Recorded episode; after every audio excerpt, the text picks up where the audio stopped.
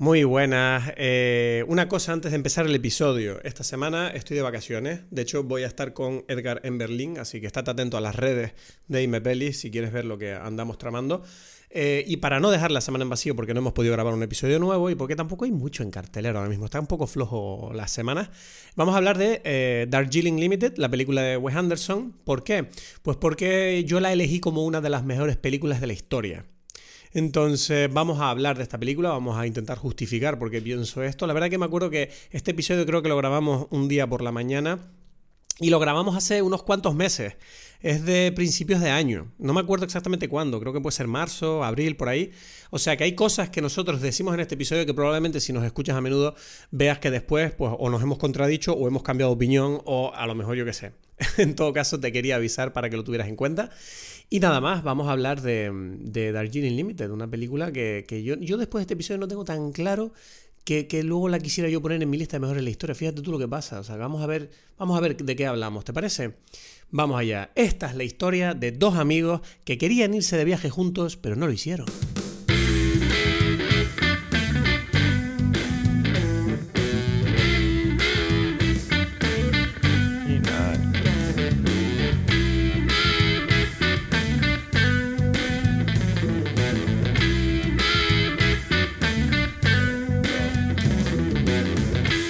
Hola a todos, bienvenidos a Dime Pelis. Mi nombre es Cristos Gacielo desde Tenerife a las 5 de la mañana.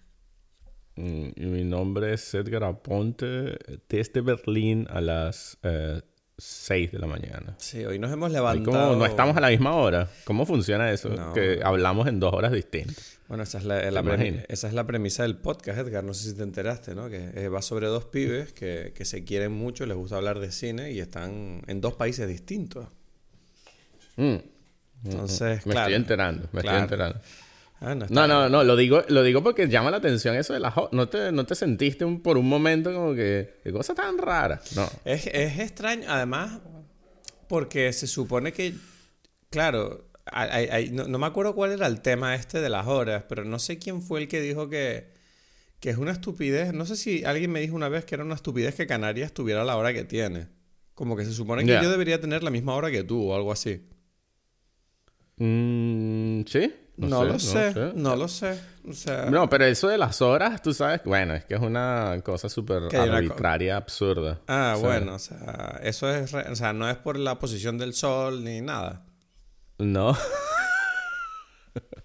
no. O sea, que sí, un poquito, pues, pero en realidad. O sea, que con descendencia esa risa. O sea, bueno, cuéntame entonces. No, no, no, no, no, pero no.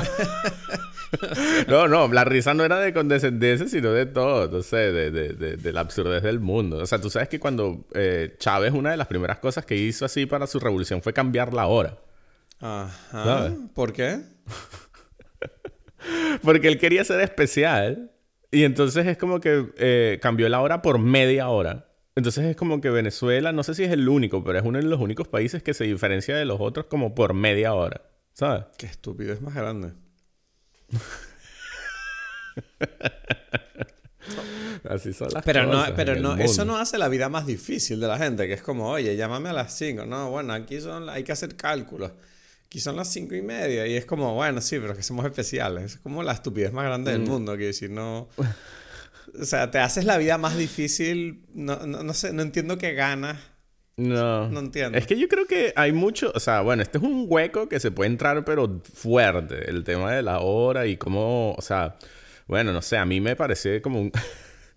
en, en, el trabajo la gente se, se se asusta un poco conmigo cuando yo dije que, o sea, yo no sé si tú te enteraste que en Europa, o sea, pasó en toda Europa que hubo unas elecciones para ver si querían mantener la hora del verano todo el año, sí. hora de invierno, y en efecto ganó, o sea, como que no debería haber más cambio de hora. Eh, bueno, pero una cosa es el cambio de hora y otra cosa es la zona horaria. Yo, estaba hablando de no, la no, zona lo sé, lo sé, lo sé. Lo sé, pero... Lo del cambio de hora, yo tengo entendido que eso no, no lo van a dejar de hacer, ¿acaso? Tengo entendido que lo iban a parar, creo, ¿no? En un año o dos. Sí, sí, es que, es que se, se, eligió eso. Claro. Se eligió. Pero bueno, ya se olvidó. Nadie está haciendo nada para que eso sea así. No sé. No, yo, tengo, yo, yo, no sé, o sea, yo, joder, o sea, cambio de hora. Mira, lo voy a buscar porque hablamos aquí con el culo. Yo tenía entendido como que dentro de un año o dos, alguien dijo como que ya está, luego ya lo cambiamos. Y es como, o sea, eso lo hablé hace poco porque yo hice un vídeo sobre el cambio de hora. Y, y, y, todo el mundo me dijo como, bueno, pero menos mal que se acaba, tal. Y mira, la fecha del cambio de hora, a ver, ¿no? Ah, no, van a seguir. No, no. Es que ese es el tema. El tema fue que es increíble que nadie se indique. Estas son las elecciones en, en, Europa. Vamos a elegir qué hacer. El, preguntemos al pueblo. La democracia ya se llamaba en, en Alemania esta elección. Se eligió. Todo el mundo votó lo mismo en toda Europa. Excepto creo que en Grecia. Grecia fue el único país que, que no lo quería. Y, y, y aquí estamos. Ya, es como que, ah, gracias por haber elegido otra cosa, pero no era lo que nosotros queríamos. Discúlpenme. Bueno, de hecho, acabo de encontrar un titular que dice: ¿Cuándo se eliminará el cambio de hora en la Unión Europea? Y solo el tiempo lo dirá. un chistecito ahí de, de, de, de, tiempos, ¿no? Pues ahí estamos. Esas son las cosas del cambio. Pero, o sea, el cambio de hora habla un poquito del uso horario, porque es como que, bueno, si es tan relativo también eso, ¿sabes? ¿No? O sea, se supone que el cambio de hora de, de, verano, o sea, se supone que tiene un, una intención eh, de energía, ¿no? Como que supuestamente así sea, sea no me acuerdo. O sea, estoy hablando, son las 5 de la mañana. Estoy, o sea, supuestamente como que la hora es más cómoda por las horas de luz y algo así, ¿no? O sea, y, y luego, mm. no sé, pero la zona horaria para ti no, no hay problema con eso. Eso está bien. No, no, o sea, es solamente decir todo eso son rarezas, pues, que no sé si están bien o no, que Tampoco sé en qué momento comenzaron, por qué. Es que ahí, por eso te dije, hay como un huequito. Te puedes entrar en un hueco duro. Porque lo mismo el calendario, ¿sabes? De, hay como miles de historias de por qué el calendario es el que tenemos, quién se lo inventó, cuándo, bueno, porque él... Uh, eh, bueno, bueno, no es tan, son formas, tan fácil. Son formas de organizar el tiempo, pues, para que la gente no se lo vuelva loca. Yo creo que más o menos funciona, pero... Es verdad que a veces hay cosas un poquito absurdas. El cambio de hora de verano espero que lo quiten, porque de verdad que me parece una tontería. O sea, decir, ¿qué más da que, que, bueno, pues a principios de año a las 8 es de día y a finales de año a las 8 es de noche mucho antes? ¿Qué quiere que te diga? Ya. Sí. No pasa nada. Por eso, pero yo quiero, yo quiero como introducir... Yo, lo que pasa es que no sé cómo, cómo, cómo hacer de lo... Um, cómo expresarlo, pero bueno, digo que hay como muchas teorías también con respecto a esto, los calendarios, las horas relacionadas con, yo qué sé, los masones, por decir, para, para, para, que entiendas a lo que me refiero. Bueno, puede ser conspiración o no, pero bueno, de que alguien lo escogió, alguien lo escogió, ¿sabes? ¿No? El calendario gregoriano, el calendario romano, ¿sabes? Eso, esos cambios ahí como que no, no, y hubo como hubo momentos en los que se utilizó todo esto, como lo hizo Chávez, pero antes, lo que pasa es que se nos olvidó, de mm, precisamente como para dominar a otro, de un pueblo a otro, ¿sabes? Como que hubo alguna invasión y eso, los romanos como que dijeron, mira, ahora va a ser mi tiempo, mi hora. Se joden los otros para que se mm. enteren, ¿sabes? Entonces hay como cosas así que, que, lo que pasa es que después esas peleas ya a nosotros nos no nos interesaron más. Como que, ah, bueno, este, este es el... Estos son los meses. Bueno, estos son los meses. Yo qué sé, como, como decir por qué... Porque estamos en el año 2023, ¿no? ¿Sabes? Claro. En que, cuando empezamos a contar por qué, ¿sabes? Todo eso. Son cositas, son cositas. Lo dejo así para, para la reflexión a las 6 de la mañana. sí, no sé. La verdad que estoy orgulloso de nosotros que estemos aquí grabando el podcast tan pronto porque, bueno, la gente, puede que la persona que nos esté escuchando se esté preguntando, pero ¿por qué cojones se levantaron eh, Cristo a las 5 y Edgar a las 6 de la mañana para grabar este episodio? Esto lo estamos grabando al día siguiente, el episodio de Super Mario, porque estamos tan ocupados que no encontramos huecos para hablar. O sea, es una cosa loca lo nuestro. Entonces, aquí estamos, ¿no? Estoy viendo las estrellas a través de la ventana de mi despacho. Y vamos a hablar hoy sobre esta película. Eh, que bueno, esta película es una de las mejores de la historia para mí. Claro. Exacto, exacto. Que nosotros tenemos aquí, te tratamos en Dime Pelis con cariñito. Porque es que si no te vas a ir con otros amigos tuyos. Ahí como que, ¿cuáles son tus películas favoritas? Vamos a hablar de esta película, Cristo. No, bueno, la vida tenía que devolverme todo lo que yo he sufrido, ¿no? Y estos son los premios que me da la vida. vas a poder hablar de tus peliculitas, ¿no? Y, y, esta peliculita es Darjeeling Limited, la que es para mí probablemente, ayer lo estaba pensando, ¿no? Yo decía, Wes Anderson, tú ya sabes que yo soy muy fan de este hombre, que yo creo que es un director, como ya habremos comentado en algunos de los otros episodios, que bueno, que, que, que, que tiene a un grupo de gente dentro del mundo del cine que, que lo adora y luego el resto, pues como que les da o igual o les, o les ladilla a este tipo que, que hace como este cine un poco eh, art house, ¿no? En ciertas formas, como un cine un poco posh, un poco ¿no? un poco artístico y hace como su jueguito y este tipo tiene su estilo. Y a mí personalmente me gusta bastante.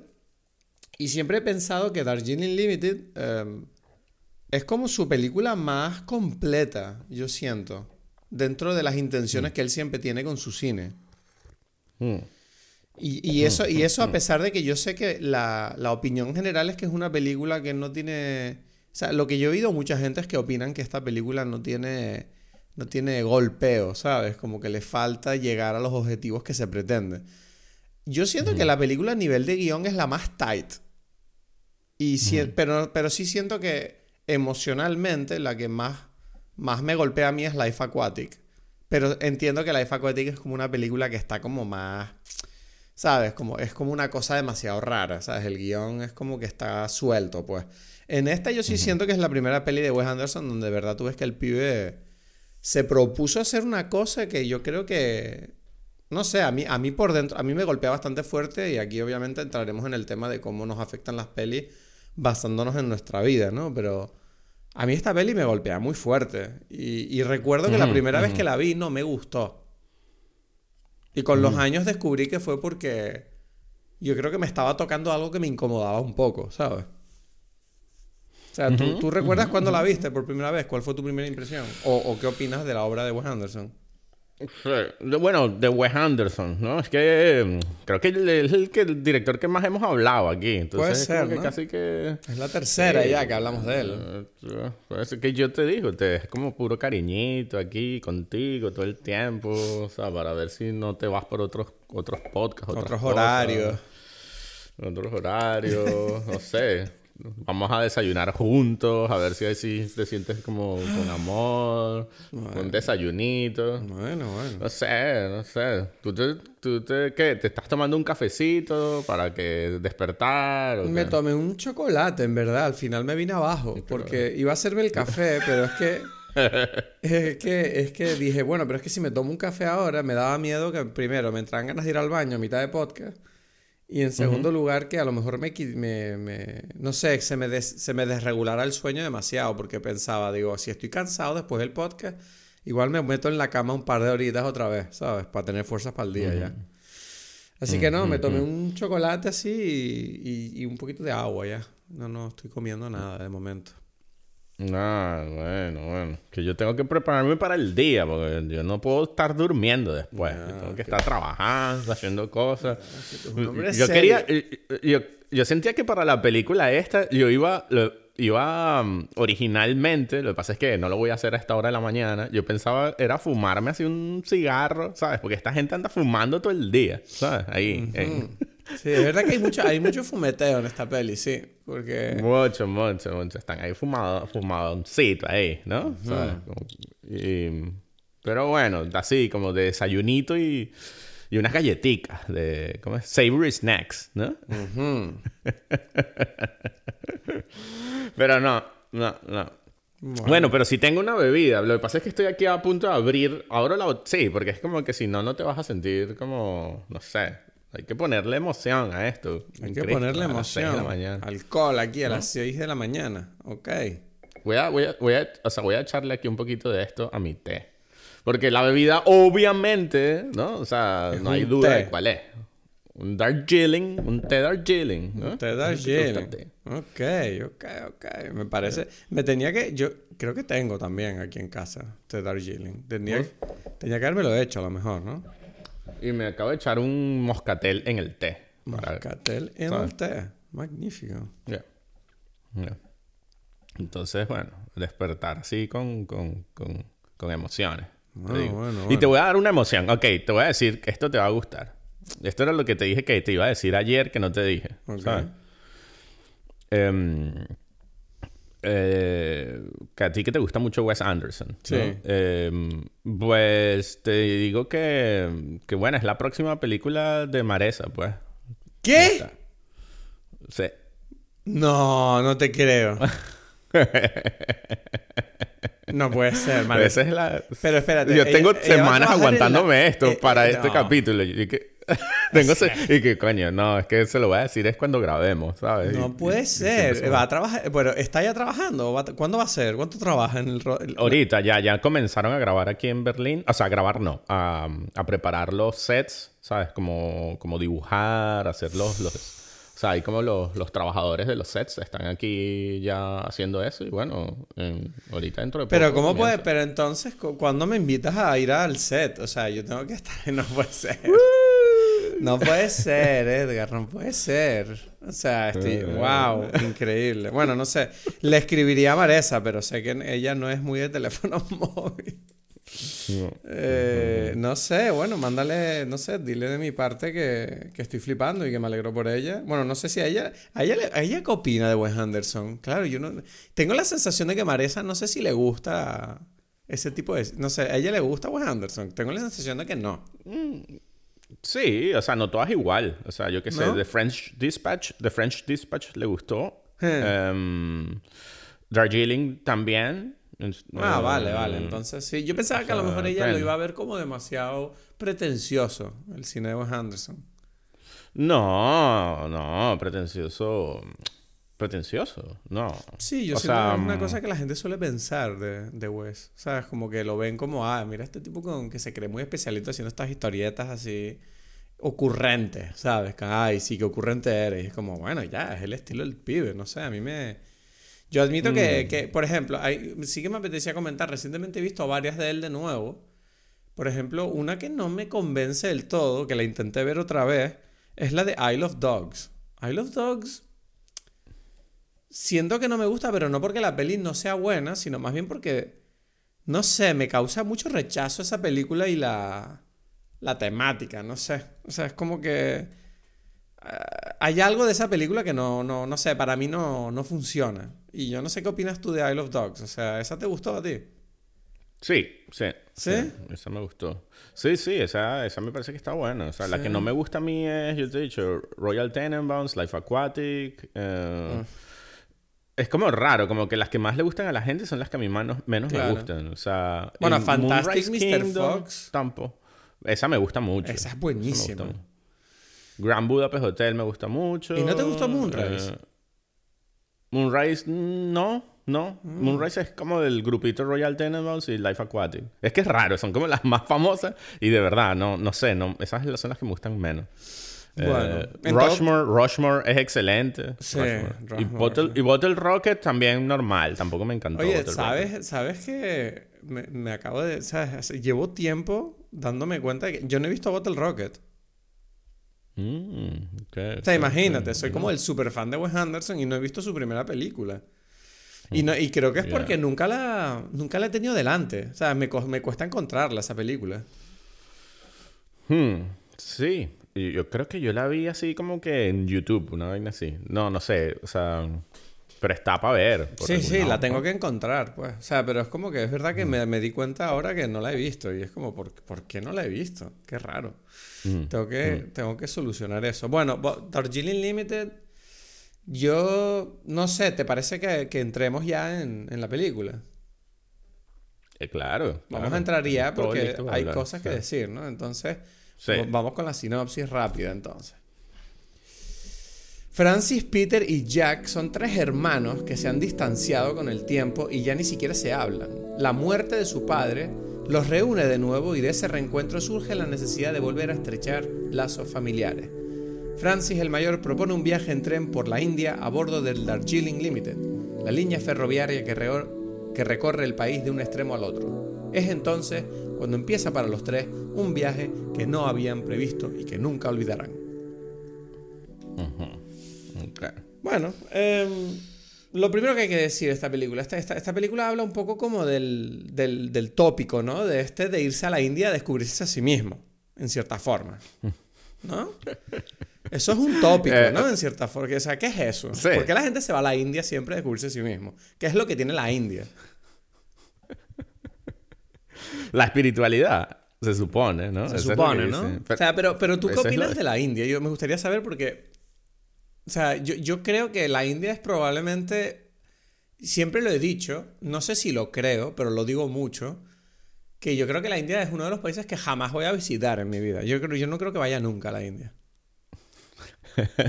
Me causa mucho rechazo a mí ese país, a pesar de que en esta película me parece precioso. Siento que es un país y una cultura mm, que me... No, no es que me dé miedo ni asco, es como que me causa un rechazo, como que yo no sé si para quien soy yo es como que ir a la India es como es un país, por lo menos la idea que tengo del país dentro de las urbes, ¿no? Porque luego la gente me dice, no, es que el campo es precioso. Pero a nivel cultural, siento que es como un país muy caótico, sucio y tremendamente agresivo. Entonces, no sé por qué es como que no me apetece nada estar allí, ¿sabes? O sea, es como que... Además, tengo amigos que han estado en la India y... Ah, bueno, mis amigos más hippies me han dicho que les encantó. Y los amigos que son, siento yo, más parecidos a mí, siempre me dijeron como que, que lo odiaron. O sea, como que, uff, me dijeron demasiado intenso. Y lo más agotador, un amigo mío, o sea, un, un pibe que yo conocía, me dijo, lo más agotador es que todo el mundo te quiere estafar. Todo el mundo, todo el rato. Es como, ¿qué? Dice, sí, sí. Todo, es todo hay que negociar todo el rato para cualquier cosa. Es como que todo el mundo te quiere vender las cosas el triple de caro de lo que son. Y es como, ¿en serio? Y dice, sí, sí, o sea, todo el rato. O sea, vas al hotel y llegas al hotel y te quieren cobrar no sé qué y, y es mentira, ¿sabes? Como que tú no tienes que pagar eso. Todo el rato. Es agotador. Y yo le decía, uff, no sé, no me, no, me, no me motiva mucho a mí ese, esa, ese ambiente, ¿no? O sea, Mm. ¿tú, tú, qué- tú qué opinas de la India? O sea, tú, tú, tú que eres el, el maestro vipassana, el, el Buda, el Buda feliz, como te llamo yo. O sea, tú tienes, tú- yo estoy seguro que me vas a decir ahora como, bueno, Cristo, es que tú no entiendes que hay que fluir, hay que ir a la India y dejar que la gente se vuelva loca a tu alrededor. O sea, ¿qué, qué es lo que me vas a decir? O sea, ¿qué opinas de la India? Para ver, no, o sea, pensando en lo que dices tú, o sea, sí, es, es que es que es como raro. Em, para ver, por un lado está lo del. Como que los- el turisteo, ¿sabes? Como espiritualoso de, del- de la gente, no sé, privilegiada, ¿no? Es una cosa también, ¿no? Como todo lo que dices, todos los Estados Unidos, todo el, mundo de, como que la ve- verlo como algo exótico es como un tema que a mí me fastidia también, ¿no? Porque es como... O sea, es, el, es lo de Wes Anderson en- haciendo la película allí, ¿no? Como esa cosa exótica. Pero a la vez es como que es lógico que sea así porque es que es distinto. Ah, Yo no he estado allí, ¿no? Pero me lo puedo imaginar mm, ciertas cosas. Y, y si noto, por ejemplo, en personas de, mm, de... ¿Cómo se llama? No sé, que han estado entre en Europa, digo, central y y Estados Unidos, o como que digamos, o- eh, el oeste, eh, se sienten como que no se dan cuenta de esas cosas hasta que salen y como que probablemente se van al sitio más loco para conocerlas, de una, que es como en la India, ¿no? Porque digo, como que Latinoamérica tiene mucho de eso. Entonces, tiene- como que tiene- sí, probablemente o sea, a mí me te- afecte menos. Te iba a decir que Latinoamérica siento que tiene como el la misma capacidad, ¿no? Juega el mismo juego. Pero, pero por lo menos. o sea, yo siento que se come mejor allí en Latinoamérica. no sé cómo explicarlo. Es como más. Me atrae mucho más, obviamente, por el tema del idioma y todo lo demás, ¿no? O sea, pero yo creo que mi India siempre será como Sudamérica. O sea, digo, mira, me voy para allá y. ¡Uh! Locura, ¿sabes? Como. Por lo menos, no sé. Pero por eso digo que no sé, yo siento que a los que más les afecta es porque están como que mm, sí, como que es un poco el tema de la burbuja, ¿no? De, decir, bueno, en tu burbuja y, y- y- y yo creo que se nota otra vez con los con los turistas estos no sé, espirituosos que se van para allá y es como, uh, y claro, eso quizás les produce el shock que necesitaban como para, sí, siento que, que importancia la vida. y creo que muchas veces ellos hablan de un, como un reencuentro espiritual relacionado con ese golpe de, de, realidad que, claro, existe. No porque en realidad, no porque en realidad hayan, haya sucedido algo espiritual. Porque, porque lo que, o sea, es, es el sitio como que tiene esa, o sea, en la India, bueno, están todas las historias más antiguas de, de, de espiritualidad, por decir. O sea, como que nace el budismo allí, ¿no? Entonces... Pero ¿tú no te parece a mí me daría casi vergüenza sabiendo que existe ese estereotipo. Quiero decir, de ir allí y, que los indios, los, ¿cómo se dice? Indios, ¿no? Sí, los indios eh, te vean llegar y dicen, mira, ahí viene otro que se viene aquí a descubrir a sí mismo. ¿sabes? Como... De verdad, que ladilla estos turistas. Vamos a quitarles todo el dinero. No. no, porque eso sería la versión, esa es la versión precisamente europea de entender las cosas. Y que, ah. qué molestia que hay un Airbnb aquí en esta casa. Hay un Airbnb aquí en la casa. Eh, eh, eh, vamos a votar por un alcalde que los quite. ¿Sabes? Yo qué sé. Y es como que allá, como que bien, que vengan los tipos, porque esto nos dan dinero, si no, no podemos vivir. ¿Sabes? Es como que esto es lo típico también, ¿no? Como que yo presiento que esta gente tampoco le molestará tanto, ¿no? Es como. O sea, no sé tampoco cómo serán las cosas en, los templos, así que es como que, uff, yo quiero venir a rezar y aquí hay un montón de gente tomando fotos. No sé si, si eso molesta más, quizás, ¿no? Por ejemplo. Pero... No es lo mejor para el autodescubrimiento personal que, que tener al lado a Daisy de Minnesota pero por ejemplo, selfie, ¿no? Sí, pero por ejemplo, en las, en, en las iglesias también es igual, yo qué sé. Sí, es verdad que en Japón hay un poco el mismo rollo, ¿no? Como que Japón también es este lugar espiritual. Y es verdad que pasa lo mismo, ¿no? Como que en cierta forma hay mucho turisteo y, y la gente, bueno, los templos shintoístas y todo el tema es como un, un, tema similar. Pero sí, sí que es verdad que yo siento que Japón juega con la carta a favor de que es un país mucho más desarrollado en cierta forma, ¿no? Como que más, no sé. Sí, pero Japón tampoco es en realidad, no, es que no es tan, es que como que la India prácticamente lo que más tiene es como eso de la espiritualidad, pero y religión porque, o sea, porque, no solamente por el nacimiento del budismo es allí, sino por todas las, las, religiones que tienen. Es que es como una locura y todos los, los, los ¿cómo se llama? Eh, los dioses, es como, es mucho más complejo. Entonces yo creo que por eso es, como lo más interesante. sí, es como que el, propio país está como también bastante eh, dividido, ¿no? A nivel cultural, hay como distintas... Eh, distintos idiomas, distintas comunidades dentro de la India, y entonces es como que es un poco como España en cierta forma, ¿no? Parece ser. Mm, bueno, sí, como todos los países. en ese sentido. Porque si es como España, es como todos los de Europa también, ¿no? Todos tienen eso. Bueno, sí. es, verdad. O sea, lo que pasa es que yo hablo de lo que yo conozco, pues. Yo soy así de egoísta. Claro, claro, claro, claro. Porque Italia, yo qué sé, es así. Pero Italia...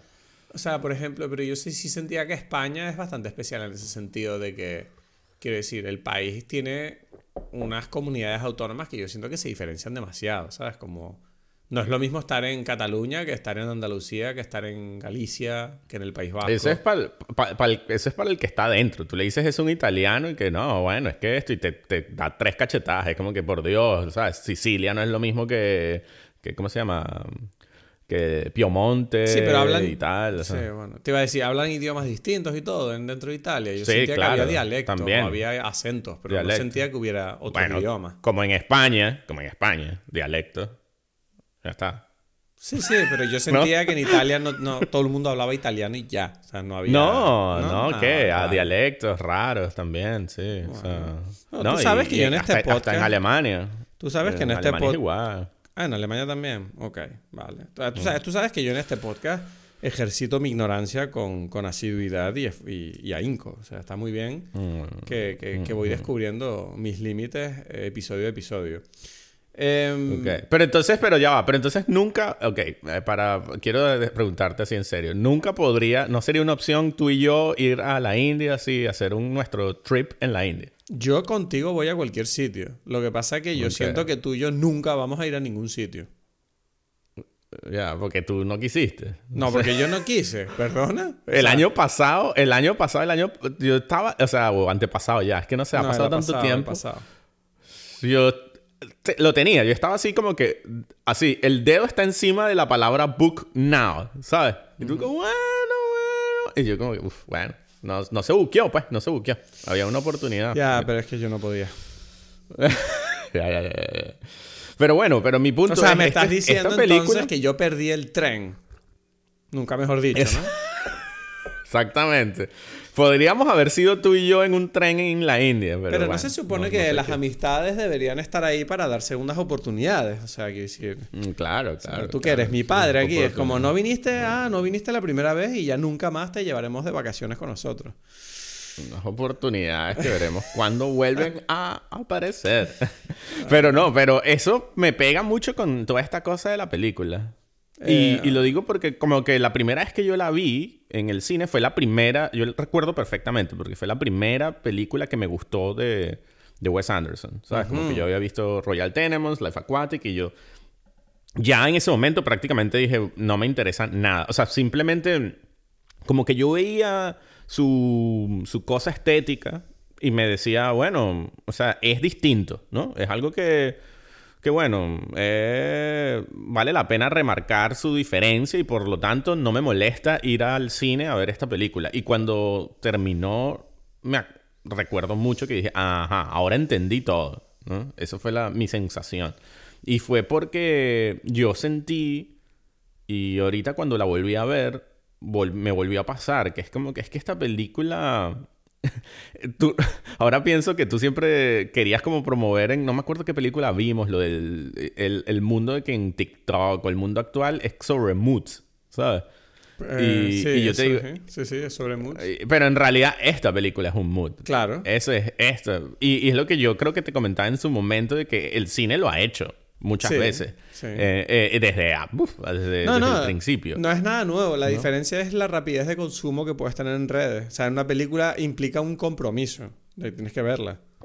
Claro, y ahí es que ese, ese es el mood. Cuando tú entras en el mood. Claro, no, pero, y, te hacen como una cita, como que mira Así sería si tú tuvieses la oportunidad de dedicarte el tiempo de sentirte así, así fuese. Pero claro, tienes solamente cinco segundos. Bueno, aquí te la dejo y tú ya. Sí, pero siento que en el ejemplo que yo te puse, lo interesante era la capacidad que tienen algunos contenidos de hacerte sentir algo que claramente se salen del contenido propio porque es muy corto y es muy. no te está contando nada.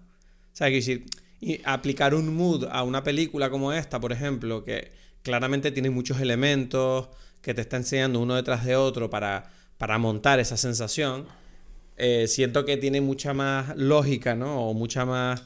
Es, un efecto muchísimo más esperado que lo que tú ves en redes sociales, por ejemplo en TikTok, cuando tú ves ciertas imágenes o sonidos que en un, en un espacio de tiempo muy corto te hacen sentir algo que no te esperabas por, por, por lo que inicialmente son a nivel, ¿sabes? A nivel eh, teórico, ¿no? Lo que tú estás viendo. Es como, ah, mira, esta imagen de esta calle con esta música, que es cualquier cosa, pero en realidad tú sientes algo, pues yo qué sé, muy profundo por ver esta cosa, ¿no? Y es como que mm. eso me sorprende. Pero entiendo lo que quieres decir. Obviamente, eh, esta sensación y este resultado siempre ha sido algo que está a la orden del día en el arte, ¿sabes? Y es como que esta película claramente tiene ese mood de, no sé, yo, yo lo llamaría de road trip, ¿no? De road trip exótico con gente querida. De road trip, eh, pero, o sea, por eso, con amigos o, en este caso es familia. Hmm. Y, yo lo sentía mucho, o sea, yo sentía mucho esta cosa de, de, que así sería como un viaje con mi hermano. Sí. Em, em, y que, no sé, me, me, gustó esa sensación de, de familiaridad. Creo que es lo mejor de la película y se siente, yo creo que, bueno, Wes Anderson eh, habla mucho de la familia y, y trabaja siempre como en familia, ¿no? Como, em, o sea, precisamente los guionistas de Darjeeling son Jason Schwartzman y mm, Roman Coppola, ¿no? Que son sus amigos y ellos dos son primos, ¿no? En la vida real. Entonces es como... Él siempre habla de, de, de, como que él siempre estaba desde niño jugando con esta gente. O sea, como que en este grupo de personas. Y, y, yo creo que se ve muy bien reflejado en la película. Esta, estas dinámicas de, de hermanos. Eh, me parece que, por ejemplo, está demasiado claro eh, Owen Wilson, que es como el hermano mayor, y todo, toda su actitud desde el principio.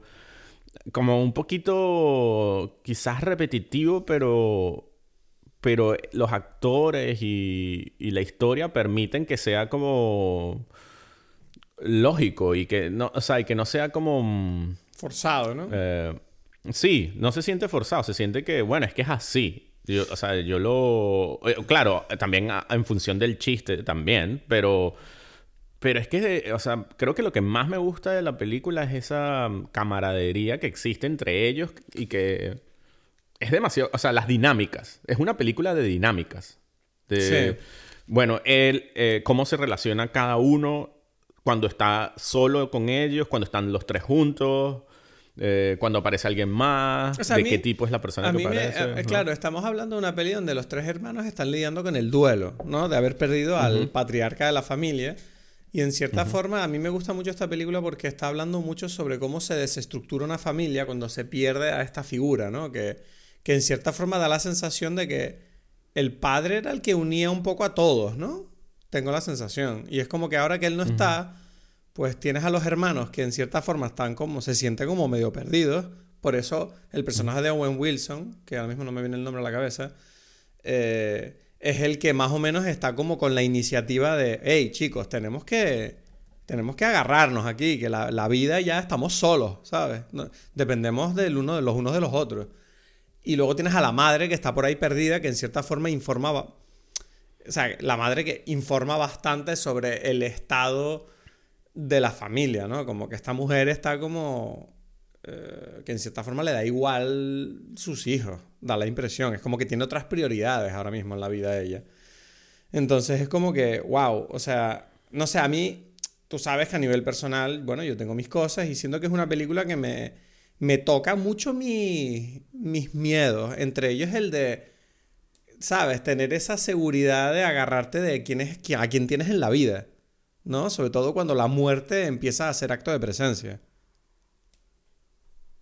Mm, y pero, ¿cómo, ¿cómo, sientes eso de, de, de, agarrarte? O sea, ¿cómo se supone que la película tú sientes que expresa eso?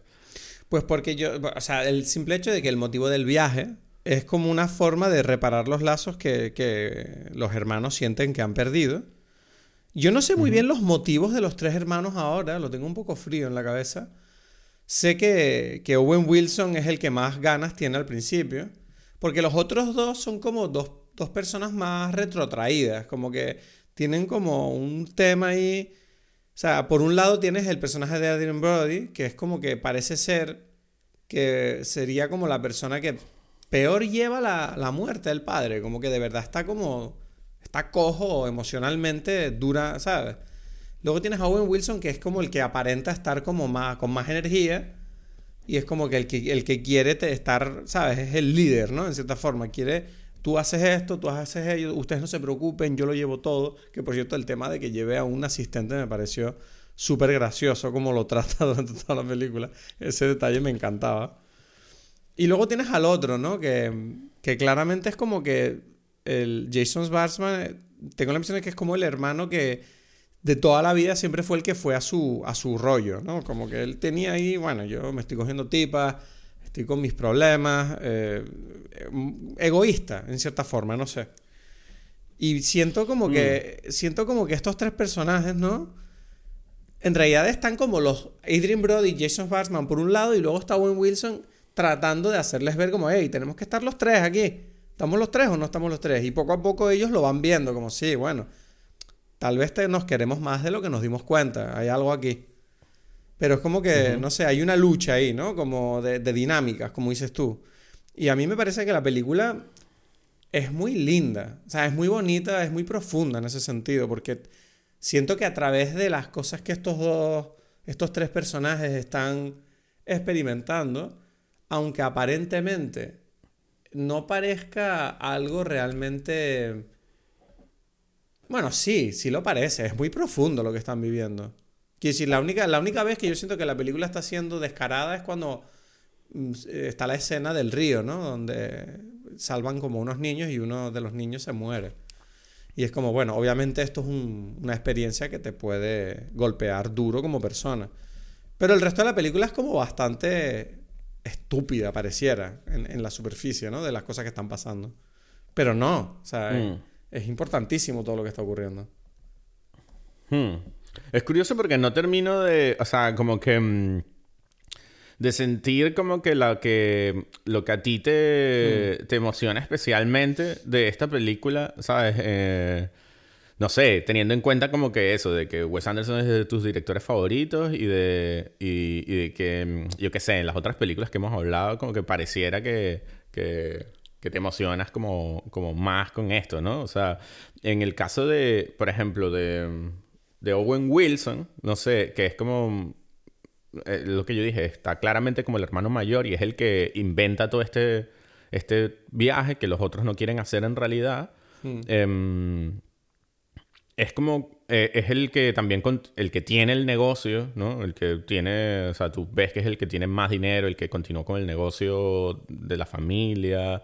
Eh, es, además, es como que el que impone las cosas que se hacen, es como una molestia porque las cosas se tienen que hacer de, de acuerdo a su forma, Sí. ¿no?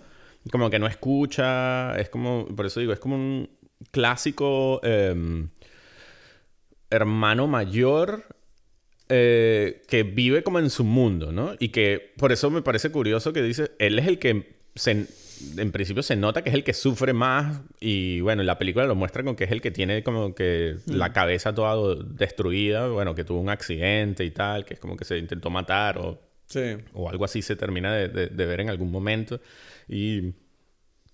Y, y que, y que tiene esa cosa... Bueno, es que esta película, en principio, ahora que lo, como lo estás hablando cuando dijiste lo del, lo de lo del padre, es un poquito el Succession, pues, ¿no? Y es como... Es verdad, Owen es un Wilson es Succession este- cómico eso. Bueno, y Succession es cómico también, ¿no? O no, pero tú me entiendes. O sea, un, un Succession con menos... O sea, tomado a la Y este- ligera. Eh, Owen Wilson es el como el personaje este del, de Kendall, pues, ¿no? De- que, que es el que va moviendo todo, o sea, no sé, como el capitán del barco en realidad, ¿no? El que, que es lo que sucede cuando con los hermanos mayores, que son como los que de alguna forma Pero guían. ahora, ahora que acabas de nombrar el tema de que el personaje de Francis, de Owen Wilson, tenía como el suicidio, ahora que lo pienso, esa no fue la época en la que Owen Wilson también tuvo un intento de suicidio real. No lo sé. O sea, claro, me no- acaba de llegar a de entrar en la cabeza que es que, o sea, esta peli es de 2007 y de hecho sí, estoy, lo acabo de mirar, es que este tipo sí, sí, se intentó suicidar en 2007. What the fuck? O sea, ¿cuándo? Antes de, o sea, Supongo que después de la película, porque si hubiera sido antes, yo creo que Owen Wilson habría estado como medio incómodo, ¿no? Grabando eso con él. Pero sí, es el mismo año. Wow. O sea que. No sé, o sea, bueno, no sé. O sea, wow. O sea, no sé, me, me, me parece que la correlación es interesante. Pareciera como que la película le afectó o le tocó algo, tal vez. No sé. O sea, tal vez no, pero. Bueno, yo de todas formas tengo que decir que Creo que es la película donde Owe- Owen Wilson hace como... Yo creo que casi es la mejor película de Owen Wilson esta. Yo no sé si te- a, ti te, Mm. a ti te gusta Owen Wilson o... A mí me encanta este... Mm. me- que creo que tiene una, una- un carisma muy especial. Eh, tiene un carisma especial, sí. No sé si... Pero bueno, mm, me encanta. Mm, No sé, me, me da más o menos igual. No sé, como que cuando está bien, está bien y cuando no... uf, Tampoco lo odio, no sé. me- es que es como un personaje muy, muy único, ¿no? Entonces... Sí, o sea, en el mundo de, de Wes Anderson creo que está bien porque como que son amigos y tal, creo que funciona. En otras cosas, yo qué sé, Shanghai Nights, pff, me da, no, ¿sabes? Shanghai. Nights. No la he visto. Sí, Shanghai Noon con, con Ja- Jackie Chan, ¿sabes? Las cosas más famosas, este, ¿sabes? Por ejemplo, estoy diciendo lo primero que se me ocurrió, ¿sabes? Y, y, y después, ¿qué más hay? Sí, no, o sea, es un, es como un medio personaje que no termino de, de, no sé, Zulander y esto, ¿no? Por ejemplo, Sí. no, me dan, me- eso- esas cosas me dan igual, más o menos. Sí, a mí también, pero a mí, por ejemplo, me encanta el papel que hacen los padres de ella, ¿sabes? En Meet the Fuckers. Ese tipo, ese personaje es increíble para mí. Y, si- y siempre- Claro, pero- y recuerdo que me gustó muchísimo Behind Enemy Lines de él. Claro. ¿A ti no te claro. gustó? Esa película se- siempre recordaré que era como, ah, mira a Owen Wilson intentando ser una estrella de acción. Me pareció cute. Mm, sí, pero es lo que digo, es normal porque siempre es como más o menos lo mismo, entonces es como que a veces es mejor, a veces peor, dependiendo de la película que esté a su alrededor. Claro. ¿sabes? Es como... Sí, entonces lo usan pues para graciositas, para cosas graciositas. Bueno, no sé, entonces, eh, volviendo a la película, ¿no? Em, ¿qué, qué sientes tú que... em, ¿Tú sientes que la película, cuando la película avanza, ¿no? Tenemos la, la parte del principio que yo siento que la introducción de la película es, es, es increíble, los diálogos son preciosos, ¿no? Cuando, cuando empieza la película que ves a estos tipos luchando por subirse a este tren, que además me encanta la Bueno, introducción. en realidad es Adrian... Ah, tú dices Adrian Brody, ¿no? O sea, bueno, primero es Bill Murray. Claro, o sea, me encanta esa aparece- película, ¿no? Como que empieza con esta introducción con el pequeño cameo de Bill Murray luchando, bueno, luchando, yendo en taxi de una forma un poco alocada hacia, el- hacia la estación para coger el tren y descubres que la película no va sobre este hombre, sino que en realidad es de otros tipos que también está intentando llegar. y, y llegan al tren y tú ves que se desarrolla toda esta, y- o sea, esta escena donde eh, estos personajes están, tú los pillas como a mitad de conversación, o sea, es como que en cierta forma tú te, yo me, te sientes como espectador que acabas de llegar y estás como en un grupo de gente que ya se conoce y ellos están hablando un tema que no les interesa explicarte. O sea, es como que tú tienes, que, tienes que ir pillando de qué coño están hablando, ¿sabes? Y, y, recu- y recuerdo que a mí me gustaba mucho esa, lo que tú dijiste antes, la naturalidad. Que, creo que el, el- uf, es que los guion, el guion es demasiado bueno, ¿sabes? Está demasiado bien hilado porque a la vez te están contando de cuál es la situación, pero también cuál es el estado de cada uno de ellos respecto a esa situación, que todavía no tienes del todo clara. Además de que la película tiene, tiene, se nota que Wes Anderson de verdad que tenía ganas de crear como una especie de universo, porque además tiene como esta película tiene el añadido del cortometraje con Natalie Portman, ¿te acuerdas de eso? Sí. Sí. ¿Tú qué opinas del cortometraje ese? Em, o sea, es como en realidad como una escena borrada, ¿no? Sí, ¿no? Más que un cortometraje. Sí, es, es lo que yo pensé. Dije, esto parece como una. Sí, una escena eliminada. Como que pudiera haber estado en la película tranquilamente. No había ningún problema. Sí, pero claro, no sabían dónde meterlo. Porque, porque sí, no, no pega. O sea, tiene como su, tiene como mucho peso que se. O sea, la, de- la película se des- desviaría demasiado hacia el personaje de, de Jason Schwartzman, ¿no? Hmm. O sea, porque. Porque, me o sea, si, si eso pas- pasaría allí, si uno vería eso, también tendrías que ver que... ¿Qué es lo que le pasó a los otros dos? Exacto, especialmente cuando mencionaste, por ejemplo, Adrian Brody, porque uno está como que, es como que nosotros en realidad estamos en el mundo del, del hermano mayor. O sea, como que el hermano mayor invita a los otros a este mundo, que bueno, o sea, estas vacaciones tal, y, y tú por un momento estás en ese mundo. Y entonces, el personaje de Adrian Brody tiene como que el componente que, que tú dijiste, a él lo que le afecta es que él va a tener un hijo. Entonces es como él está pensando en que, o sea, precisamente por la muerte del padre y, y la relación que él tiene con, con- con su mujer, que parece que está mal, Ah. que cómo va a ser él como padre, ¿no? O sea, Claro. que, que- Él tiene miedo, Por eso ¿no? ti- A hacer el, el- a cometer los errores que a lo mejor cometió el suyo. Mm, Es que mm, no se sabe porque eso no se expresa en Ya. esa forma, ¿no? No es que él dice que tengo miedo. Simplemente tú sabes que él va a ser padre, ves que él tiene precisamente los lentes del padre, Sí. él, los tiene puestos, ¿no? Es como muy literal ese, esa metáfora allí de, de, bueno, me estoy intentando ponerlos, pero me los tengo que quitar porque no veo bien con ellos. no es padre todavía, ¿no? Es que él, él es Eh, el que pierde al niño en el río. Y después pasa eso, que es como que él pierde al niño y eso hace como un... Como que un golpe adicional a esta... No sé, en, en esta fragilidad de, de- ¿No? De qué significa... O sea, de como que soy capaz o no de, de- cuidar a alguien. sí, exacto. y, y eso está allí en, con respecto a este personaje, ¿no? Y con respecto al de Jason Schwartzman es, es la, la relación con la mujer, ¿no? Sí. Que no sé si... Que, que tiene el personaje de Natalie Portman y por eso está mencionado y, aparece en la, en la cosa y que a todos ellos les cae mal, ¿no? Como dicen, uff, es que esta mujer se aprovecha de él, ¿no? Hace lo que le dé la gana. No es buena para ti. No es, exacto, no es buena para ti, pero también está otra vez, él tiene a su vez en la película la relación con la camarera, ¿no? Es como... Sí, que se la liga Entonces, el tren, sí. Exacto. Y esta camarera en realidad tiene su propia vida. O sea, es como que. Mm, eh, tiene su, novio, esposo, no sé qué, no se sabe bien, que es el que, el tipo del tren, el, no sé, el, encargado del tren. Y, y entonces todo esto también conecta con esta madre que los abandona, o sea, que siempre desaparece, hace lo que ella quiere, ¿no? Es como que este como que la influencia en este caso de él, o sea, de su familia en él, está vista allí, ¿no? Como en su relación con las mujeres. Y, mm, y todas estas cosas son, en realidad, o sea, decirlas hace que sean como más, menos interesantes, que son simplemente ver eh, y sentir lo que, lo que uno como, no sé, como público siente al ver la película, ¿no? Como que no, no, es, no es que esté explicado esto, está simplemente allí y y, y te emociona y de una forma muy sutil. O sea, a mí me parece, me recuerda, hay como un...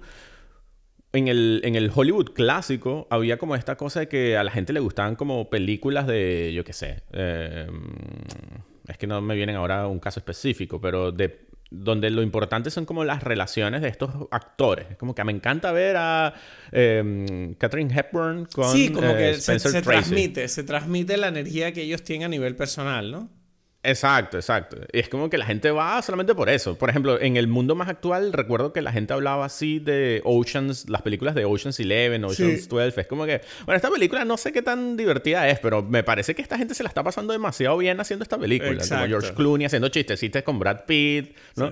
Y esto es un poco lo que sucede con esta película, que tú sientes, es que esta gente, bueno, están allí como en, ese... En ese en ese camerino ahí enano y tiene la dinámica tomándose las pastillas y las drogas todo el tiempo, fumando, tomando té y, y bueno, intentando ahí sacar algo de esto, ¿no? Y en realidad no están sacando nada, pero da igual, ¿no? Algo así es lo que yo siento.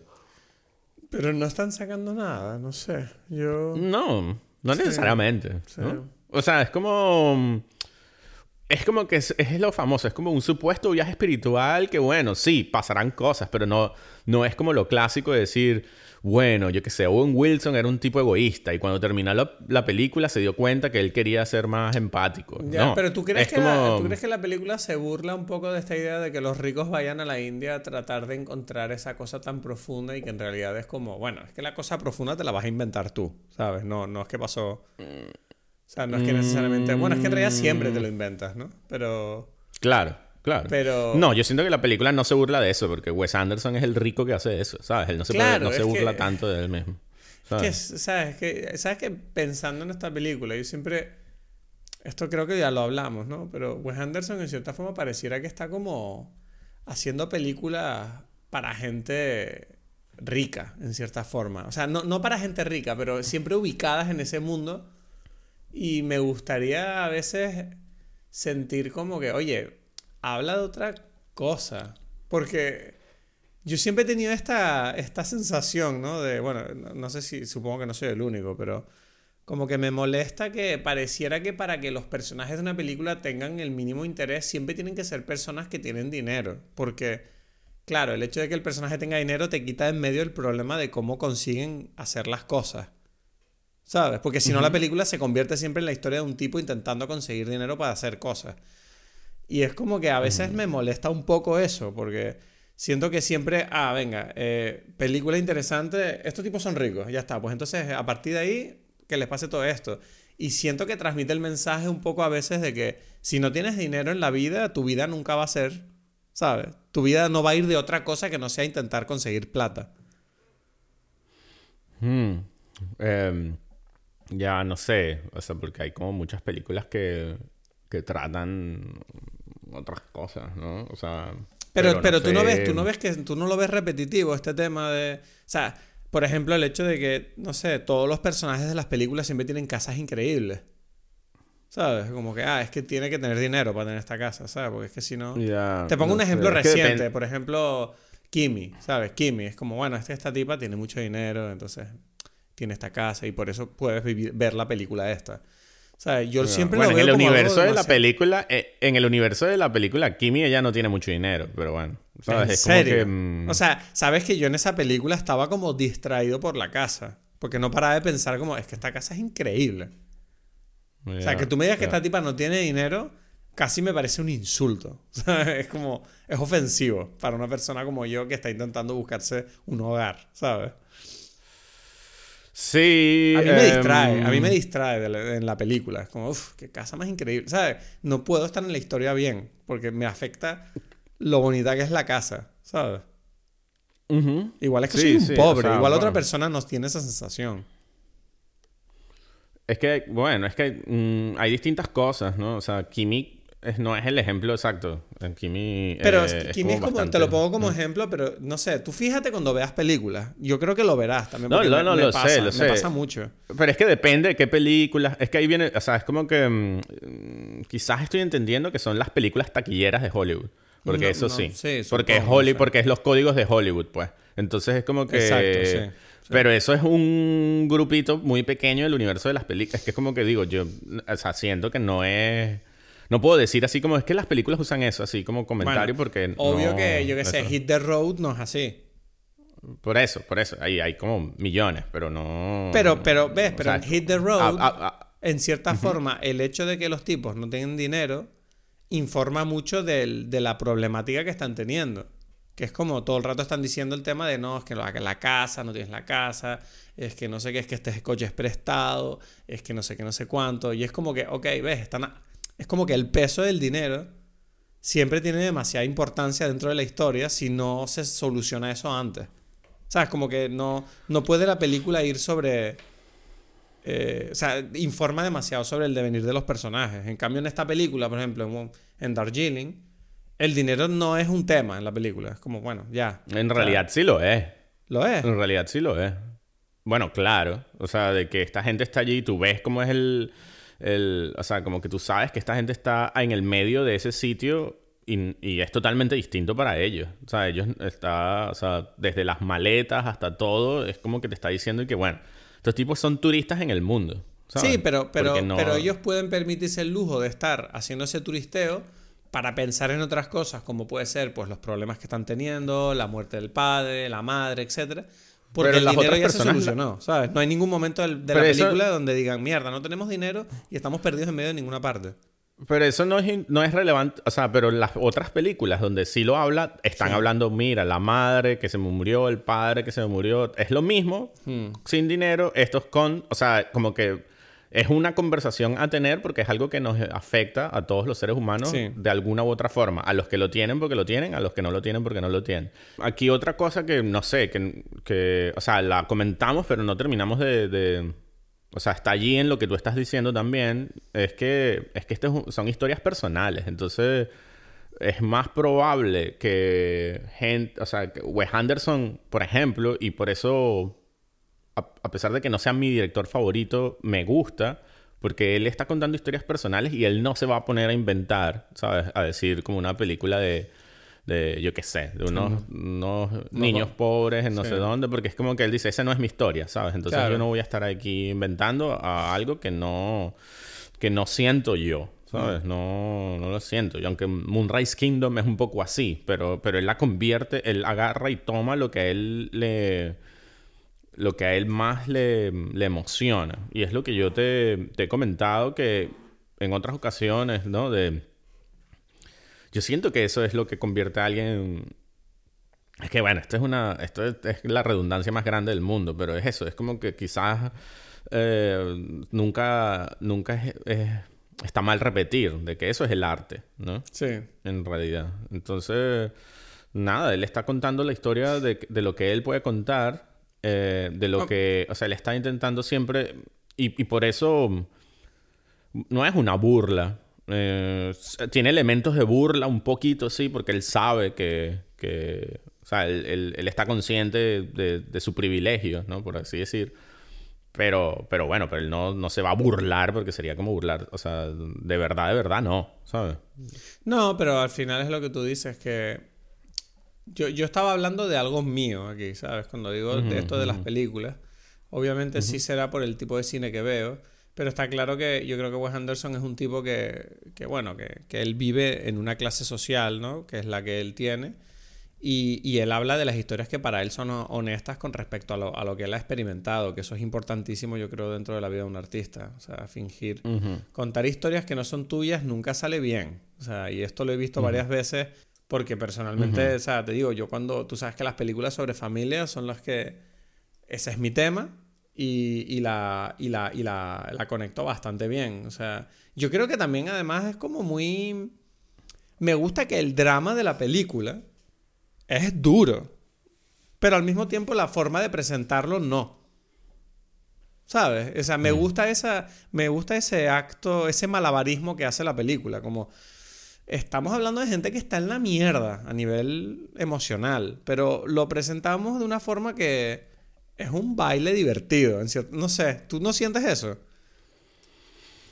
Eh, sí, ah, quizás no siento tanto de que estén en la mierda. O sea, a pesar de que se supone que sí. O sea, pero. Pero creo que. Eh, o sea, creo que ellos no, se, no definirían eso así.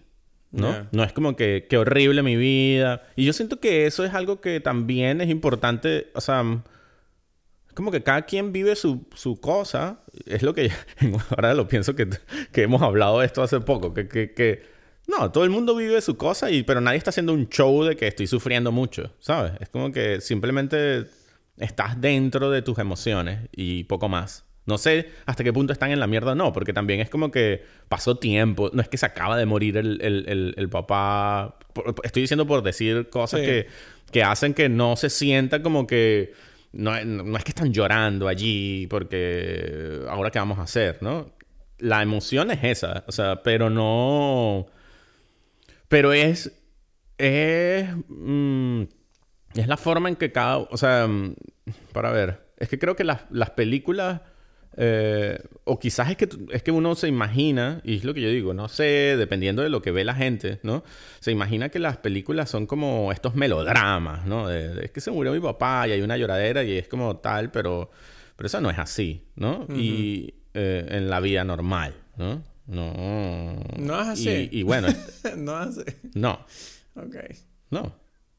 No, no, no. O sea, no. ¿No? O sea, no, no, nada. no, no. O sea, ok. ¿Será que, ¿Será que entonces a lo mejor yo soy una persona que, que aprendí a, moverme por el mundo por las películas entonces? Como estoy viendo demasiado, ¿ok? O sea, si siento que las películas son realistas, ¿ok? No, no, sino que, que... No, es que sea... Bueno, es que... yo a veces lo he sentido, ¿eh? es que me hace gracia que digas eso, porque yo a veces lo he sentido, como que yo bebo demasiado de las películas con la forma de mirar mi vida. Como, no, mi vida no es una película, para, ya, ya. ¿Qué es esto de Pero también depende... Depende de qué película también. es, que, es que no, o sea, es que son muchas cosas, porque no... Uh, yo sí creo, o sea, vamos a ver, que todos tenemos, todos estamos viviendo la película de nuestras vidas. Es que eso sí es verdad. Sí. ¿No? O sea, pero... Eh, ¿Qué género es tu película de tu vida? Me gustaría saber. ah, así no funciona. Muy complicado. ¿Cómo que no? Porque yo, por ejemplo, yo siempre he pensado que la forma en que la gente ve la vida es, su género. Es como, por ejemplo, Luis Fernández Ardón. Yo creo que la peli de la vida de Luis Fernández Ardón es un... Es una comedia, ¿no? Parece, desde fuera. Pareciera que es una peli casi de Wes Anderson. Claro, pero eso es también como que lo que, lo, que uno como no, y como uno quiere vender su historia, ¿sabes? Como que y la otra es como como en efecto es, ¿no?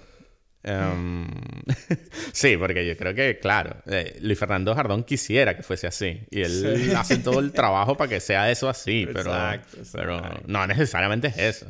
Y claro, y si tú hablas con él así como ya sentado serio, él dirá como que no, ¿no? ¿Sabes? No, o sea, no. Y ya está. No, o sea. no, yo creo que, yo creo que también influye como, qué tan importante o no son como los, quiénes son los personajes secundarios de tu vida. Porque es que yo creo que eso es lo que pasa, que es como que... Eh, o sea, es como que tu película tiene como muy, muy, o tu libro o tu cosa está muy dentro de tu cabeza, ¿sabes? Es como que, por ejemplo, entonces, claro, no sé, es como que es lo que yo te he dicho, que cuando hablamos de cualquier película, tú siempre dices, no, pero esto no es así, y es como que se siente como muy, muy específico. Como que, bueno, claro, es que tú estás hablando de lo que, lo que pasa dentro de ti. Tú, no sé, comparas y dices, las emociones de la gente son así. Es como, bueno, las tuyas, no sé. No sé hasta qué punto es como mejor, mayor, peor, ¿sabes?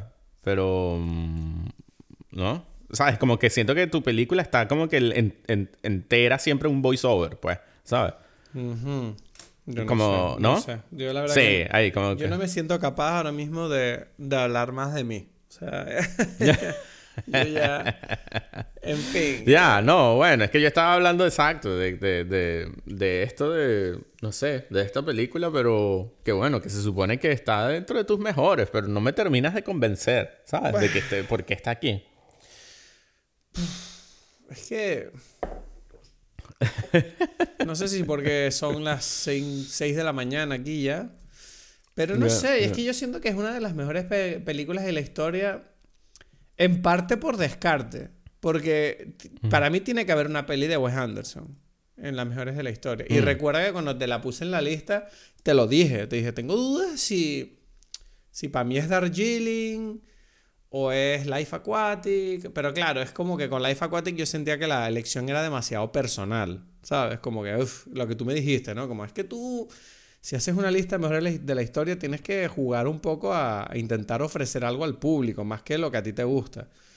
Y yo siento que, yo siento que Darjeeling es la película de la filmografía de Wes Anderson que si tienes que elegir una película para que alguien vea una peli de Wes Anderson sin conocerlo, como, bueno, mírate Darjeeling. Si no te gusta Darjeeling, no te va a gustar ninguna. ¿Tú crees? Es que ese, eso es curioso. ¿Tú crees que no? Bueno, esto ya lo... No. Ajá. No. Yo no... O sea, yo no... No es la peli que representa la filmografía. No. O sea, yo... Es la que a mí más me gusta, pero si tú me preguntas a mí, o sea, si yo tendría que recomendarle a alguien que alguien me dice, mira, ¿qué es esto? ¿Quién es este tipo? ¿Quién qué? Yo le diría, bueno, ve Gran Budapest Hotel, ¿no? Es más accesible em, Budapest Hotel que esta. Yo creo, yo creo. Mm. Eh, yo creo que yo no sé, no estoy de acuerdo, pero te entiendo. Sí. yo le diría, o sea, que, que, junta un poquito más estas cosas de, de, de, cómo es con tal. Diría Gran Budapest Hotel, eh, Royal Tenenbaums. O sea, yo diría que una de esas dos, ¿sabes? Como que tiene que ser las que... Pero Royal Tenenbaums, en cierta forma, es muy similar a esta en los temas que trata. Sí. Sí, sí, sí, pero, pero por alguna razón yo pienso que es como más representativa. A pesar de, otra vez, es como que yo estoy separando, o sea, si yo, si tú me preguntas a mí, ¿sabes? Entonces yo hago como que la lista de mis películas favoritas de Wes Anderson con respecto a la lista de las mejores películas o las películas, o sea, el orden del ranking de cómo deberían ser, ¿sabes? Así, como intentando hacer, creo que pondría primero Royal Tenenbaums, serían distintas, ¿sabes? Y la primera, o sea, haciendo como una especie de canon Wes Andersiano. Eh, yo pondría primero Royal Tenenbaums, después quizás Life Aquatic, después Gran Budapest Hotel, o no sé, estoy poniendo como que el tema. Y Darjeeling Limited no necesariamente estaría ahí como, mira, es que ustedes tienen que ver esta, esta película es representativa de él, eh, ¿sabes? Le cambió su, su, vida, cambió el... No, en realidad nada, ¿no? O sea, como que creo que Creo que Royal Tenenbaums y Rushmore, mentira. o sea, Royal Tenenbaums es como la que, la que lo puso, la que, no sé, la que toma, la que tiene todos los puntos allí para decir cuál es la más representativa. Y después, bueno, pasan cosas, ¿no? bueno. creo. No sé, mm. no sé, es interesante. Mm. Es que no sé, mm. me, me, cuesta hoy articular mis sensaciones alrededor de la película, la verdad. O sea, es como que yo siento que la peli es muy redonda. Y, y creo que me gusta el hecho de que no tenga como un. ¿Cómo se dice? Un aim. Eh, no tiene una dirección definida la historia cuando la estás viendo, ¿no? Tú no, no tienes muy claro dónde va. Y, y yo creo que toda esa sensación, ¿no? De road trip, de gente como que está improvisando todo lo que ocurre en la película, siento que crean ese ambiente de una forma muy poderosa. Lo que tú estás diciendo, el mood, ¿no? De, de estar perdido, de tener... Eh, estar en un momento de tu vida donde no sabes eh, a dónde, hacia dónde vas a ir, ¿sabes? Y, y, el final de la película, ¿no? Que en cierta forma eh, el enfrentarse, ¿no? A la figura de la madre y todo este tema del, de que se dan cuenta de que, de que entre ellos pues todo va a ir bien, que aún se entienden los unos a los otros y cómo abandonan todo. Claro, la metáfora esa de, de todo el... Me gusta mucho la metáfora del, de que ellos van cargando con estas maletas durante toda la película, ¿no? Que son como literalmente el baggage que ellos tienen emocional y cómo las, lo dejan marchar cuando cogen el tren al final, ¿no? No sé, siento, que, siento que es como un avance bonito. Siento que es como... A mí es una película que me deja de buen humor cuando termino de verla y siento que da esperanza a nivel el mensaje que tiene, ¿no? Como esta idea de que los golpes siempre van a aparecer en la vida y, y bueno, en cierta forma lo que dijiste un poco, ¿no? De, depende un poquito también de qué personajes secundarios tienes en tu propia película de tu vida para, para saber cómo, cómo llevarlo y cómo superarlo. Entonces, no sé, siento que... Mm, siento que es bonita, siento que es bonito el mensaje y a mí me da esperanza, pues. A mí, a mí, ahorita que tú estás comentando esto, siento que mm, se aclaró un poco. Para mí, lo que funciona de esta película es que es como que mantiene en tensión el, orden y, y, la visión y la estructura que Wes Anderson tiene en su cabeza y que se nota que es como que muy controlador con todos los detalles de todas las cosas, ¿no? Y, y el tren está creado, ¿sabes? Con a, cada mínimo detalle construido para que... Eh, para, para crear esta emoción y, este, y esta estética, eh, junto con la con lo que tú dijiste como que pareciera que no tuviese dirección, pareciera que hay, como una cierta improvisación, vamos a ver a dónde nos lleva esto, vamos a ver qué, qué, pasa en las dinámicas de estos personajes, que está muy bien, está en, su balance perfecto en esta película. ¿Sabes? Como que quizás en otras películas uno siente como mucho el peso de la formalidad, de, ah, mira qué plano tan, tan simétrico, eh, con estos colores tan eh, eh, combinados entre el vestuario de los actores, con, el, yo qué sé, con la fábrica, la tela del, del, background y... Eh, que, te lleva a pensar en como un mundo plástico y artificial preparado, junto con esta ligereza de, de, no sé, de, humanidad que existe entre todos los personajes que, tienen relaciones en esta, en esta película, ¿no? Entonces, yo creo que esa, ese balance está muy bien hecho aquí. Es como que a mí me pasa con esta película, algo que me pasa con, con las películas, con mis películas favoritas en general, que es que o no sé si favoritas, porque no están en, las listas, pero em, que siempre me, vuelven a la cabeza, que son las películas en las que yo pienso, este, ¿me gusta o no me gusta? es como que producen en mí la misma tensión, como que yo siento que cada vez que, que las veo, voy a decir, ok, esta es la vez que voy a decir, me gusta. O voy a decir, no, ¿sabes? Y, y termino y digo, no lo sé, no lo sé si me gusta o no me gusta. No, o, a veces me a veces me gustan más y a veces me gustan menos, ¿sabes? Y, no, y esas, es, las películas que logran eso, están muy alto en mi, en, mi lista ya muy, muy, muy personal, ¿no? Las que son como medio imprevisibles, ¿o qué? Es que no lo sé. Siempre digo como que esta película no sé si me gusta o no. Y voy a verla a ver si esta vez como que siento. Y, y siento cosas, pasan, o sea, como que a veces no me gustan algunos momentos. Y... O sea, son películas que te golpean distinto dependiendo del momento de tu vida en el que estés. Sí, pero no solamente la palabra, la palabra golpear es que es quizás como que invita algo como muy, muy, confrontacional. Sí. es más bien como, como están, están en su propio, están en su propio mundo allí haciendo su cosa que ni ellas mismas pueden responder bien. Ellas mismas no lo tienen claro. Es como que, ¿y esto por qué era? Y que, ah, la verdad es que no lo sé. ¿Sabes? Como... Es que hay tantas cosas, que si yo, que si las alemanas en el, en el tren aquí molestándose con... con, con, o sea, o ellos mandándolas a callar. Eso, eso, ah. ti, eso, eso es muy para ti. Exacto. Era, yo me reí que yo decía, y que, ah, a ver, hicieron esto para mí, pero... Pero ¿qué tiene que ver esto con cualquier cosa? No lo sé, ¿sabes? Eh, esto... Y quizás y que, ah, nos pareció divertido tener unas mujeres ahí con unos sombreros alemanes. o sea, que no vienen a nada. Sí, pero a mí me, me, hace, me hace gracia que... bueno, me hace gracia, pero no. Me quería nombrar el hecho de que me parece increíble los logros de producción que tiene esta película. Porque tú sabes que el tren ese lo consiguieron y es un tren entero que ellos pidieron el permiso para ir ahí yendo por las vías con el tren, de verdad, por la India, ¿sabes? Y es como... Pero ¿cómo coño consiguieron eso? ¿Sabes? Como un tren entero redecorado. Y encima grabar dentro de un tren, que... Bueno, en realidad... Pero no, grabaron dentro del tren. Bueno, hay como unos planos allí, ¿no? Yo tengo entendido que sí grabaron dentro del tren. O sea, grabaron, grabaron unos planos dentro. O sea, está como el tren para las escenas de las vías y los momentos en los que salen por la ventana, por ejemplo, ¿sabes?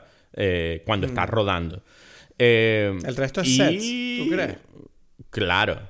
Es que yo tengo entendido que no. No sé si tengo que volver a ver el, making of, pero en el making of creo, creo entender como que grabaron dentro de un tren de verdad. Ah, por lo menos muchos planos. Sí, yo qué sé, cuando ellos entran, por ejemplo, cuando entra Adrian Brody, ¿no? ¿Sabes? Hay como estos planos así y tal. Pero camerinos, los camerinos son sets. Hmm. No sé. Bueno, no, en fin. No, no, quiero entrar más en el tema porque no lo sé. Pero, pero igualmente me pareció, no sé, que a, nivel de diseño y de el diseño artístico la película es espectacular. Me parece precioso. Eh, no sé, entonces a ti te gusta Darjeeling, estás es la que más te gusta de Wes Anderson a día de hoy. Sí. Vale. sí, Hasta que llegue la que está haciendo Maresa, pues. Que tengo. que lo estaba mirando, que lo estaba mirando y se llama, es una peli basada en una historia de Roald Dahl. Sí, yo no, eso todavía no lo sabemos. Yo lo estaba investigando porque es raro, porque dice que está en postproducción, pero eso no es. O sea, no lo sé, todavía no, no, no puedo. Aquí pone que es como que se llama The Wonderful Story of Henry Sugar para Netflix. Ah, no, pero espera, aquí pone release date fall de 2023. No, es que yo creo que ya está, esa ya está. Yo creo que esa película es un, es un Fantastic Mr. Fox o algo así. Esa que tú estás diciendo ahorita. Yo creo que él eso lo estaba haciendo. esta la que estoy diciendo. Sí, es animación. No, no es animación la que te estoy diciendo. Es Benedict Cumberbatch. Bueno, la ah. voz. Vale, no, perdón. Tienes O sea, no lo tengo claro. Esa es mi teoría. No lo tengo. No, o sea, estoy aquí medio basado en lo que en mis sospechas, ¿sabes? De que es una película que yo siento que él estaba haciendo esto mientras estaba haciendo Astro City, ¿sabes? En el sentido de que, bueno, animación como que es distinto, ¿no? Hmm. Ese es, pero X, estoy aquí yo, ¿sabes? Forzándola. pero Asteroid City, cuando cojones sale? Este año, ¿no? Yo tengo ganas de Sí, claro, ya está. en junio, en junio. Bueno, a ver si sale. Uf, hay peli de Wes Anderson este año. Emociones. Emociones. Y la grabaron en Madrid esta, tengo entendido, ¿no? Esta es la que grabaron en Madrid. City. En Madrid. Sí, esta la grabaron en parte, la grabaron en Madrid el año pasado, me acuerdo. Sí, que fue un, todo un tema en un pueblo a las afueras de Madrid, estuvieron grabando. Ah, bueno, sí, sí, no, sabía. Chinchón, ¿ves? En Chinchón. El pueblito de Chinchón.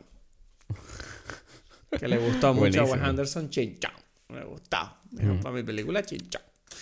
Que, mm, nada, no sé. Darjeeling Limited. La verdad que me, me, no estoy contento con mi aportación porque siento que tendría que haber sido capaz de sacar reflexiones mejores para lo que yo siento por esta película, pero bueno, no pasa nada.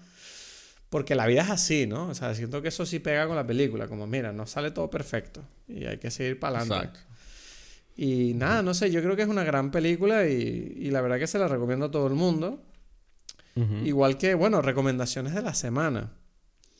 Eh, mm, yo mm, anoche mm. vi, vi un, o sea, quería revisar Darjeeling, pero al final opté por ver otra, que tenía como curiosidad por verla, que yo sentí que sabía lo que estaba entrando y fue exactamente lo que me esperaba, que es The Menu. Que es como una, ¿Tú la has visto, esa película? Em, no, no. Bueno, eh, está...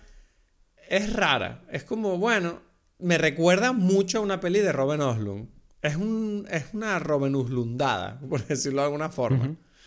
Y solo, solo, solo tengo que decir que si te gustan las películas de como Triangle of Sadness o tal, este tipo de películas que en cierta forma están haciendo como un comentario social sobre las clases sociales y la corrupción cultural y económica del mundo, vela pues, que es como está ambientado en el mundo de la cocina. Y Joseph eh, Ralph Fiennes hace un papel increíble. O sea, Ralph Fiennes me tiene enamorado. Desde In Bruges, que lo estuvimos hablando, es como que yo siento que a Ralph Fiennes está como underrated un poquito para mí, para mí, dentro de mi mundo. Tengo, que, tengo que ver más pelis de Ralph Fiennes porque me he dado cuenta que siempre que lo veo me encanta este hombre. Ya, ya, ya, ya, entiendo. Sí, no, no, es un buen, es un buen actor. O sea, eso está clarísimo. No, pero como que creo que me gusta mucho a mí y no me había dado cuenta. O sea, como, ah, Ralph Fiennes, mm. aquí haciendo sus locuritas. Entonces, nada, véanla si, sí, o sea, no es no te va a follar, o sea, sí, o sea, creo que es la típica película que te puede emocionar mucho si eres de esas personas que le encanta la crítica social. Creo que la peli no es tan profunda como, como pretende, ¿no? Como hablamos de Triangle. Pero, pero está bien, está bastante entretenida, es bastante divertida la premisa. O sea que la mm. recomiendo. ¿Tú qué tienes? Yo tengo una película que se llama em, Y la vida continúa, ¿no? O sea, bueno, ahí tiene como varios nombres, no sé, dependiendo de, qué traducción, de, de Kiarostami, ¿no? Es como... Es una película que, bueno, lo pensé porque parece... Es un poco parecido a esto en el sentido de que es como un mini road trip de un padre con su hijo que van a buscar. Es un... Es como la segunda parte no oficial de otra película de él, ¿no? Este padre es como el, no sé si es el director de la película, ¿no? O sea, que va con su hijo a la zona donde él grabó la película anterior a buscar qué pasó con los, con los protagonistas, con los actores que usaron esa, que, que estaban en su película. Y entonces, eh, ah, porque ahí hubo un terremoto famoso, este, entonces es como una especie de medio... No sabes qué es verdad y qué no, ¿no? Porque tú ves que el terremoto pasó y todo está ahí destruido y tal, y y él está buscando, uff, quiero ver qué le pasaron a los niños de la película, a ver si, si están bien, ¿no? Entiendo. Entonces se, se parece un poquito, tiene como un ambiente donde, digo, es como un road trip en una zona, no sé, con problemas, digamos, de estos personajes. y, y, bueno, eh, nada, me gusta y la recomiendo, pues. Bueno.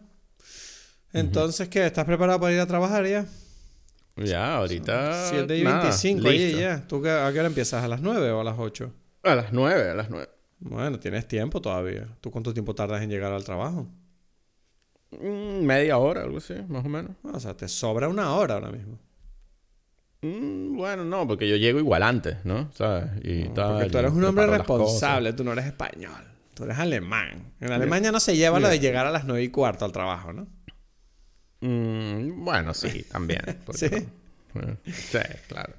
aquí son las 6 y 25. No sé qué hacer. Yo tengo un poquito de sueño, pero igual debería meditar. ¿Tú qué opinas? Empiezo el día con una meditación, ir a correr, a lo mejor debería hacer eso que hace la gente. Uno, también es eso. hay muchas cosas. Se pueden hacer muchas cosas. Yo no sé. Ahora tengo la duda. No sé si ir a correr o irme a dormir. tengo que decir que mi coctelito de las 7 de la mañana me ha... ¿El moscate del tentroque? Sí, muy bien, me gusta. bueno, pues nada, nos vemos la semana que viene. Voy a ver cómo, a ver qué tal sale el día. Lo hablaremos en el próximo episodio. Muchísimas gracias por escucharnos una semana más. Espero que hayas disfrutado de este episodio un poco relleno. Nos vemos la semana que viene para seguir hablando de cine. Recuerda dejarnos una valoración, sea donde sea, donde nos escuches, que sea positiva, te lo pido por favor, nos da la vida. Y nos vemos la semana que viene para seguir hablando de cine aquí, en Dime Pelis.